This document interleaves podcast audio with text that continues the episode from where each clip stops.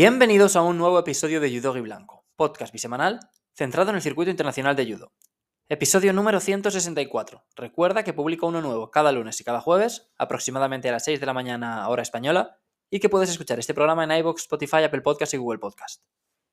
Si te gusta Judo y Blanco y quieres ayudarme a seguir creciendo, puedes hacerlo de forma gratuita en la plataforma desde la que me escuchas.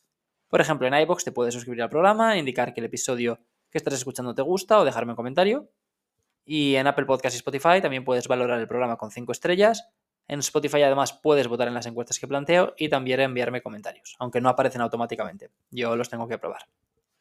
En el último programa os pregunté quién había sido para vosotros el MVP español del Campeonato Europeo celebrado en Montpellier y la votación estaba muy igualada, con la gran mayoría de los votos repartidos para Salva Cases y David García. Y ahora mismo Salva Cases se encuentra un poquito por encima. Vivimos un fin de semana de judo súper emocionante, con un gran resultado para España. Esto eh, también ayudó mucho al podcast. Os quería dar las gracias porque el episodio de lunes ha sido muy, muy, muy, muy, muy bien recibido. Me daba un poquito de miedo porque me quedó muy largo. Esta vez lo hice de forma diferente. En vez de esperarme a que acabara la competición en cuestión y grabar después, fui grabando un poquito cada día. O sea, cuando acababa cada día, grababa lo que había ocurrido. Eso me permitió pues, hacerlo un poquito más extenso porque tenía más cosas en la cabeza también más tiempo para dedicar, aunque luego, pues, por ejemplo, no, no hice una introducción general hablando a lo mejor del resultado de España, de países a los que se había ido mejor, peor, tal. Pero bueno, como os digo, me daba un poquito de cosa porque era un episodio que era pues más del triple de lo... O sea, la duración era el triple de lo habitual, más o menos, o incluso un poquito más, y no sabía cómo iba a ser recibido, pero por lo visto eh, os ha molado. O sea, no, no puedo hacer episodios de una hora y pico cada lunes y cada jueves, pero si tenemos competiciones grandes y demás, pues puedo intentarlo siempre que me cuadre. Así que muchas gracias por la acogida de ese episodio. El judo no para, como digo, tuvimos el Campeonato de Europa el fin de semana pasado y ahora volvemos a tener una, competición grande. No nos podemos regocijar, mucho en ese gran resultado porque volvemos a tener otra, otra competición este fin de semana. Es el Open de Perth que se disputa los días 10 y 11 de, de noviembre. Viajan muchos de nuestros judokas, eh, se cruzan literalmente más de medio mundo en viajes de 20 y pico horas para competir allí en Australia. Y es muy importante recordar que aunque sea un Open, da puntos de Grand Prix. ¿Qué significa esto? Pues os lo explico. Eh, un Open concede 100 puntos al ganador, 70 al subcampeón, 50 a los bronces, 36 a los quintos puestos, 26 a los séptimos, 16 a los que caen en 16 avos eh, y mm, 12 a los que ganen en 32 avos, si hay esa ronda, claro. Y si alguien gana un combate pero cae antes de 32 avos, se lleva 10 puntos. Son los mismos puntos que da un Grand Slam divididos entre 10, básicamente. En cambio, eh, este Open da puntos de Grand Prix, que son 700 al ganador, 490 al subcampeón, 350 a los bronces, 252 a los quintos puestos, 182 a los séptimos, 112 a quien caiga en 16 avos, 84 a los que caigan en 32 avos y 70 los que ganen un combate, aunque no lleguen a 32 avos, y 6 por participar. Aunque bueno, creo que no hay ronda de 32 avos en ninguna categoría, porque creo que no hay más de... Bueno, no sé si en alguna hay más de 30 atletas, ahora no caigo. Pero bueno, esto da los mismos puntos que el Campeonato del Mundo Junior y los mismos puntos que el Campeonato Continental. Es decir, el ganador de este Open eh, en 48 puntos sumará los mismos puntos que ganó Bucli en Montpellier, eh, si Jorge Cano o José Randa son subcampeones en 73, pues sumarán los mismos puntos que, que sumó Salva en Francia. El año pasado fue una compe muy flojita. No lo digo porque no hubiera representación española, que también, pero es que apenas participaron 127 competidores, representando 32 países, y ahora hay más del doble de inscritos y casi 70 países representados. No hay ningún número uno del mundo y apenas hay 11 top 10 entre las 14 categorías en el momento en el que preparo esto, pero hay muchos españoles, por lo que solo por eso ya merece la pena echarle un vistazo. No sé si podré ver esta competición, no sé si se va a retransmitir por Judo TV, espero que sí. Si no, intentaré encontrar algún enlace por algún lado, porque si no puedo verla, pues tengo un poco de dilema.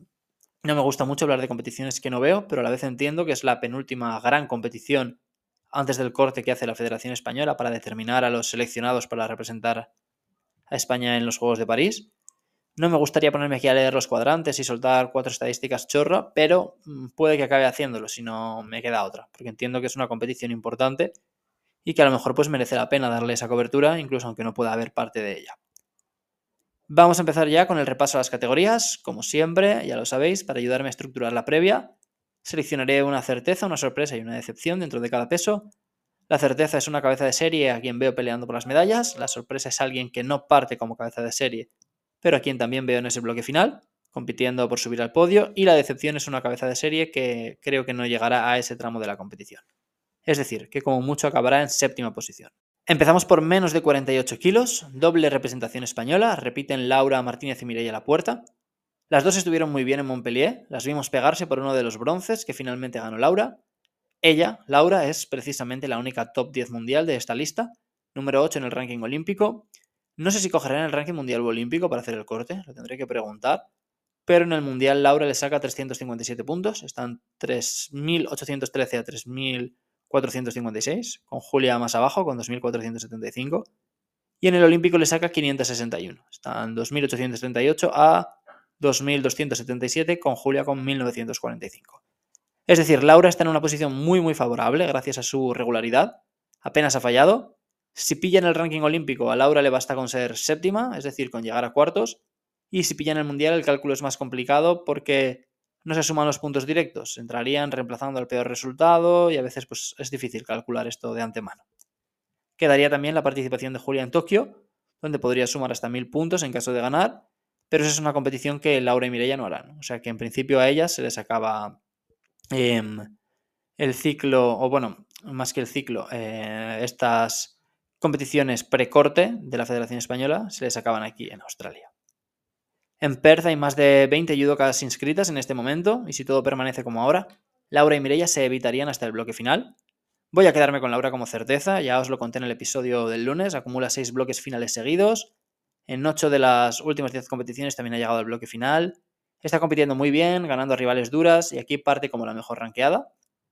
Como posible decepción creo que me quedaría con Tanzer porque está en un cuadrante complicadillo con Laura, Menz y Vargas. Hay bastante nivel dentro de las cabezas de serie. Está la China Walk, ha sido bronce en los Juegos de Asia y es múltiple medallista en Grand Slam. Está Menz, que es subcampeona del mundo el año pasado. La Board, que es subcampeona del Masters este mismo año. O sea, bien, Fuera de las cabezas de serie, creo que me quedaría con Sila Ersing como candidata a sorprender. Acabó el año pasado muy bien, con una plata en el Europeo Junior y ganando el Sub-23. Y este no ha competido hasta verano, pero le hemos visto proclamarse subcampeona del mundo junior hace un par de meses y ganar una plata en el Grand Slam de Abu Dhabi, derrotando a Buzakinova, a Stoyadinov y a Pont. O sea, tres tías muy duras del peso. Hay otra turca que también podría hacerlo bien, Beder, que ha ganado un par de medallas importantes este ciclo y que fue quinta en el Grand Slam de París. El año pasado aquí ganó la Board, pero solo hubo seis competidoras, así que este año, en caso de que repita, le, tocará sudar un poquito más. Menos de 60 kilos, categoría sin representación española. Solo un top 10 mundial, que es Yang, número 4. Y después eh, el desierto, porque el siguiente mejor rankeado es Sami, número 32. Hay nombres a los que hemos visto más arriba, como López, Pantano. Está Cristo Dulides, el chipriota, que ganó un bronce en Alta Austria. Está, por supuesto, pues una cara muy conocida en el circuito, Joshua Kaz, que compite en casa y que tras la retirada de su hermano Nathan se queda como el gran baluarte del judo australiano masculino. Yo no me lo voy a jugar mucho aquí, voy a apostar por Jan como certeza. Em, voy a apostar por Omirov como decepción, porque entra como cabeza de serie, pero es el 60 y pico del ranking, o sea, puede caer contra otros que hay más abajo. Y como sorpresa voy a volver a apostar por Mackenzie, o sea, le veo en el podio siempre que no caiga por el lado de Yang que ya sabéis que el taiwanés pues, empezó el año bastante flojo, pero parece que ya ha roto esa mala racha. También podría hacerlo bien a Versa, que es un italiano que promete bastante, jovencillo. El año pasado ganó este Open Revolt. Él en principio figuraba en la lista para disputarlo este año, pero parece que finalmente no estará. Se han caído casi todos los franceses, había grandes nombres como Kiar, pues Revol, Mekeize, Jalot, pero al final solo, solo queda un francés en la lista. De momento, que puede que también se caiga, porque ya sabéis cómo, cómo funciona esto, estas listas no son súper definitivas. Menos de 52 kilos, una top 10 mundial, que es Masha Ballhaus, número 9. Dos españolas en la lista, Estrella López, número 15, y que parte como cabeza de serie, y Ariane Toro, número 47, y que no parte como cabeza de serie. Si no hay novedades en la lista, Estrella se pegaría en unos hipotéticos cuartos con Mamadali lleva, y en repesca... Em, se cruzaría con Valhaus o con Zoom, en repesca o semis. El número de competidoras supera la veintena. Creo que aquí hay que apostar por Valhaus. Eh, la alemana lleva un año muy bueno. Y aunque podría acusar el cansancio mm, de hacer tantas compes, pues en realidad hay muchas otras judocas en la lista que llegan en una situación parecida. Ella ha subido al podio en tres de sus cuatro últimas compes, con un bronce en el Europeo, plata en Abu Dhabi y bronce en Zagreb. Fue séptima en el Masters, ganó el Grand Slam de Tashkent hace unos meses y creo que puede hacerlo muy bien aquí. Como posible excepción, pues quizá Chaleta, que lleva tres compes seguidas cayendo en primera ronda y una victoria y cuatro derrotas en sus cuatro últimas participaciones. Que bueno, podría romper la mala racha aquí, pero pues tengo que quedarme con alguien y no llega en su mejor momento. Y fuera de las cabezas de serie hay varios nombres así medio molones. Está Jingwei Liu, ganadora de dos Open este año y que fue quinta en el Grand Slam de Tashkent, donde compitió con las dos españolas. Se cargó a Ariane primero y luego perdió con Ana en la final por el bronce. La propia Ariane, que estuvo a puntito de sorprender a Jufrida hace unos días. Tenemos a Jessica Pereira, que ganó el Grand Prix de Zagreb en agosto. Está la coreana Mio Hu, no Mimi, que de esa hablaremos dentro de poco. Pero bueno, Mio también ganó medalla en Zagreb, un bronce en su caso. Puede que me quede con ella como, como sorpresa. El año pasado solo hubo cinco participantes en este peso y ganó Sofía Fiora de Argentina. Lo dicho, este año a la campeona le tocará sudar un poquito más. Menos de 66 kilos, categoría súper descafeinada. No hay top 10 mundiales. Se han caído los franceses Kiar y no recuerdo quién era el otro, si era Buba o Gobert. Se han bajado también los españoles. Imagino que porque David ya está muy bien o sea, muy lejos de Gaitero, son 7 y 16 en el ranking mundial, con 3.728 y 3.055 puntos respectivamente, pero sobre todo David es el número 2 en el ranking olímpico, con 3.380, y Gaitero es el 20 con 1.839. Es que David es el español mejor situado, ¿eh? o sea, tiene más puntos que Fran, que es campeón del mundo, y es el tercero en 60 con 3.199. Y además Gaitero subió una publicación a su Instagram explicando que se había lesionado en el europeo, o sea, esperemos que no sea nada y que pueda volver a competir y sobre todo a sentirse bien físicamente pronto. Pero bueno, la cuestión es que se nos ha caído gran parte del reclamo de esta categoría. Sigue habiendo algún nombre molón. vamos a quedarnos con Bayern Munk, que en sus últimas cuatro compes pues, ha sido quinto en Ulan Bator y bronce en el Masters, en el Asiático y en el Grand Slam de Abu Dhabi. Vemos máscaras conocidas. Están Bunchik, está Juan Hernández, Agamedov, Suleimanov, Pienso que el, cabeza de serie que se puede caer de ahí es el marroquí Busita. Y para sorprender, pues Saja estuvo bien en el europeo, con victorias importantes contra Gerchev y Abuladze, aunque es cierto que Gerchev y Abuladze han conseguido la gran mayoría de sus éxitos en menos de 60, no en 66. El cipriota Valar también es un tío que con una lista así pues, puede meterse en cuartos y a lo mejor pelear medalla. El propio Gerchev, que todavía pues, no está, como os digo, rindiendo a tope en 66, pero que pues, una compe así a lo mejor puede ayudarle, sin muchos pesos pesados. Y luego hay dos italianos, Michele y Cagliano, que son bastante buenos, pero pues con Manzi, Piras y ahora Basile no les podemos ver mucho. Micheli ganó el Europeo Sub-23 hace unos años y ha sido quinto en Grand Slam en su carrera. Los dos subieron al podio en Madrid en el Open de hace unos meses. Micheli perdió la final con Adrián Nieto y creo que voy a quedarme con él. Mira, el año pasado hubo 14 competidores aquí y ganó el francés Seduki este de momento hay 29, es decir, más del doble. Menos de 57 kilos, categoría con doble representación española, Jayone Kisoain y Adriana Rodríguez. Ambas parten fuera de los puestos de cabeza de serie. Esta es una de las mejores listas, si no la mejor. Tenemos a una top mundial como Mimi Hu, número 6 del mundo, y todas las cabezas de serie están en el top 25. Está Perisic, subcampeona de Europa y ganadora de dos oros en el circuito este año las alemanas Ballhaus y Stark, que vienen de dos quintos puestos seguidos, la medallista olímpica Telma Monteiro, las británicas Lil Nairn y Smythe Davis, que ya no van a tener que turnarse con Achelia Toprak, porque esta última va a empezar a competir representando a Azerbaiyán. Y yo pensaba que tendría que empezar a sumar los puntos desde cero, pero creo que va a seguir em, con los puntos que ya ha ganado hasta ahora. La decepción es difícil aquí porque todos los nombres me parece que, en un buen día pueden llegar al podio, pero puede que me quede con Telma Monteiro, que creo que hace poquito salió tocada de una compe, o eso me pareció. Fuera de los puestos de cabeza de serie sigue habiendo pues, mucha, mucha pólvora, aparte de las dos españolas, que creo que pueden hacerlo bien. Tenemos a las turcas Bozkurt y Yildiz. Bozkurt fue quinta en el Mundial, cargándose a las campeonas olímpicas Silva y Jacoba. Yildiz fue campeona del mundo junior el año pasado. O sea, atención a las dos porque también tiene nivel para pegarle un sisto a cualquiera. Y está Batsuk, que ahora representa a Emiratos Árabes Unidos y habitual en la ronda de cuartos en casi todas las últimas competiciones que ha hecho. Creo que voy a quedarme con Bozkurt como candidata a sorprender. Y bueno, como curiosidad, el año pasado ganó, ganó Lil Nair, que, repite presencia. aunque parece complicado que pueda volver a ganar, sobre todo estando Mimi en la lista. Y ganó en una final británica contra Toprak.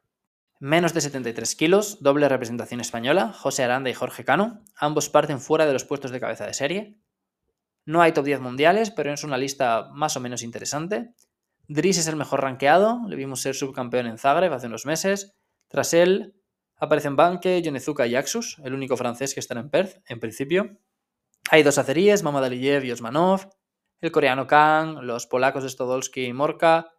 Vemos que Slamberger, el alemán, va a subir de 66 a 73. Mi certeza aquí es Axus, subcampeón el año pasado en esta competición. Y bueno, creo que sobre todo con el mal papel que ha ofrecido Gaba en sus últimas competiciones, pues él tiene un gran escenario aquí para reivindicarse y pues demostrar a la Federación Francesa que se equivocaron al no apostar por él. Eh, os he contado que él fue subcampeón el año pasado y tenemos a dos de los otros tres medallistas. Está Olin y Ham, los dos bronces. Solo faltará el campeón, que fue Martin Hoyak. Como posible decepción, yo habría dicho Olin, pero estuvo bien en el europeo. O sea, Finlandia estuvo bastante bien para lo que suele ser habitual. Y es complicado porque todos han hecho sus cositas este año. Creo que diría Cardoso, pero también podría meterse en la lucha por las medallas, ¿eh? Y para sorprender, pues tengo muchos nombres. O sea, está el polaco Morka, que fue medallista en el Grand Slam de Tokio el año pasado. Tenemos a los dos españoles. Pero creo que voy a quedarme con Luke Davis, que ganó un bronce en el Europeo Junior hace unos meses, donde solo perdió con Terasvili. En el Mundial Junior estuvo a puntito de cargarse al japonés de su peso. Y bueno, me apetece verlo en una compe así. Que es una competición grande, pero también sin, sin grandes cocos, ¿no? Que puedan fastidiarte la competición a la primera de cambio si el sorteo te cruza con ellos. Menos de 63 kilos, mm, volvemos a tener doble representación española, Cristina Cabaña y Saray Padilla, ambas cabezas de serie que no coincidirían hasta un hipotético bloque final. Hay una top 5 mundial, que es la australiana Hacker, compite en casa, clara favorita al oro, ya lo ganó el año pasado, y también estará su rival en esa final del año pasado, Zakova, que es la segunda mejor rankeada aquí, aunque para mí la segunda favorita no es ella, sino la coreana Jisoo Kim, que ha ganado oro y plata en Grand Slam y Grand Prix este año y que no ha acusado para nada el cambio de 57 a 63. Se cruzaría en cuartos con Hacker y la perdedora iría contra la perdedora del hipotético duelo entre Cristina e Iva o Verán. Voy a quedarme con Hacker como sorpresa y como... O sea, con Hacker como certeza, perdón. Y mi decepción sería precisamente la croata Oberán, porque espero que pierda con Chris en cuartos y luego no la veo ganando esa, esa repesca, ni contra Kim ni contra Hacker, dando por hecho que las dos van a llegar a, cuartos de final. Como sorpresa, pues quizá Ana Silva, la brasileña, a la que vimos ser quinta en Abu Dhabi, en el que era su, el primer Grand Slam de su carrera, y que hace un par de meses ganó el Panamericano Junior, aunque aquí yo creo que, como comento en otras competiciones, más que del nivel de la atleta en cuestión, creo que depende sobre todo de no caer ni con Hacker ni con Kim. Menos de 81 kilos, otra categoría con doble representación española, José María Mendiola y Alfonso Urquiza. El primero parte como cabeza de serie y se enfrentaría en unos hipotéticos cuartos al subcampeón del año pasado, Morhead, y en semis o repesca a Tatalasvili o Giacomo Gamba. Es una categoría sin top 10 mundiales, pero también con nombres relevantes. Tenemos a los alemanes Cavelius y Ressel, que podrían cruzarse en, en repesca o semis, el propio Tatalasvili, bueno, Voy a quedarme como, con Mendiola como certeza. Creo que romperá esa pequeña mala racha que está atravesando. Creo que puede ganar a Morhead, aunque es un rival duro. También lo son Gamba y Billy, pero confío en él. Pienso que Muti, el marroquí, es el cabeza de serie que podría caerse y metería a Bonferroni como sorpresa. El año pasado ganó Chilard, que enlazó el oro de Abu Dhabi, donde derrotó a Mendiola en la final con este, y después fue séptimo en Tokio y ya dejó de competir por el tema del dopaje, que creo que todavía no se ha resuelto. Bueno, no, no he visto ninguna información, pero puede que se me haya pasado. Menos de 70 kilos, categoría sin representación española, una top 10 mundial, Aufi Kaflan, número 9, y varios nombres molones, como la alemana Butkerey, la italiana Esposito, que está volviendo a competir después de un tiempecillo fuera, el duelo de británicas Peterson Pollard y Jits Brown, María Pérez, que fue subcampeona del mundo en 2017 y que ganó el Gran Prix de Alta Austria hace unos meses. Como certeza voy con Peterson Pollard, que estuvo en Abu Dhabi, pero descansó en el europeo. Jens Brown fue quinta en el mundial, pero Petersen Polar contraatacó muy bien. Fue segunda en Austria un poquito después, tercera en Tayikistán. Se lesionó y regresó con un quinto puesto en Abu Dhabi y pienso que va a volver a, a competir por las medallas. Como decepción puede que Espósito y mi sorpresa va a ser Kailani Cardoso. La brasileña ha sido subcampeona del mundo junior este año y el pasado. El pasado lo fue en 63, perdió la final con Van Lieshout, pero eliminó a Laura Vázquez, que partía también como una de las grandes favoritas a por lo menos subir al podio. No sé si recordáis ese combate, pero fue fue la pelea en la que se adelanta Laura, que le dieron un hipón, pero lo degradan a Wasari y la brasileña empató justo después y acabó remontando. El año pasado ganó Pogagnik aquí, que también está en la lista y viene de ser quinta en el europeo y le ganó la final precisamente a Kavlan. Así que podríamos eh, volver a ver a estas dos judocas pegarse en algún momento de la competición. Menos de 90 kilos, categoría con un representante español, que es Dani Nieto, quien no parte como cabeza de serie. Hay varios nombres llamativos entre los cabezas de serie. Está Fatiyev, está Smink, está Klamert, pero también los hay fuera de esos puestos de privilegio, con Hajiyev, Chuchi, Hans, Ungoli, el propio Dani. El año pasado ganó Klamert y derrotó en la final a Petgrave. Ambos están en la lista, ambos como cabezas de serie. Y uno de los bronces viajó a Nueva Zelanda con Noah Wallis, quien también repite presencia. Vamos con el pronóstico. Mi certeza es Fatiyev, que viene de perder con Bekauri en el europeo, pero antes fue quinto en Bakú, séptimo en el Masters y séptimo en el Lambator. Como decepción tenemos, creo yo, al canadiense Krieber Gañón, que aunque este año ha sido subcampeón del Panamericano, pues puede que se acabe cayendo, sobre todo porque hay varios, no cabezas de serie con, con nivel para meterse en esa ronda de, cuartos y dejarle fuera a él incluso antes de ella. Y como sorpresa, pues Sungoli, que lo hizo muy bien en Abu Dhabi, cargándose a Parlati, entre otros. Menos de 78 kilos, 19 participantes inscritas, muchas más que las 5 del año pasado. Dos top 10 mundiales, que son Alina Bem y Ma, números 5 y 9, aunque me sorprende que Bem siga en la lista.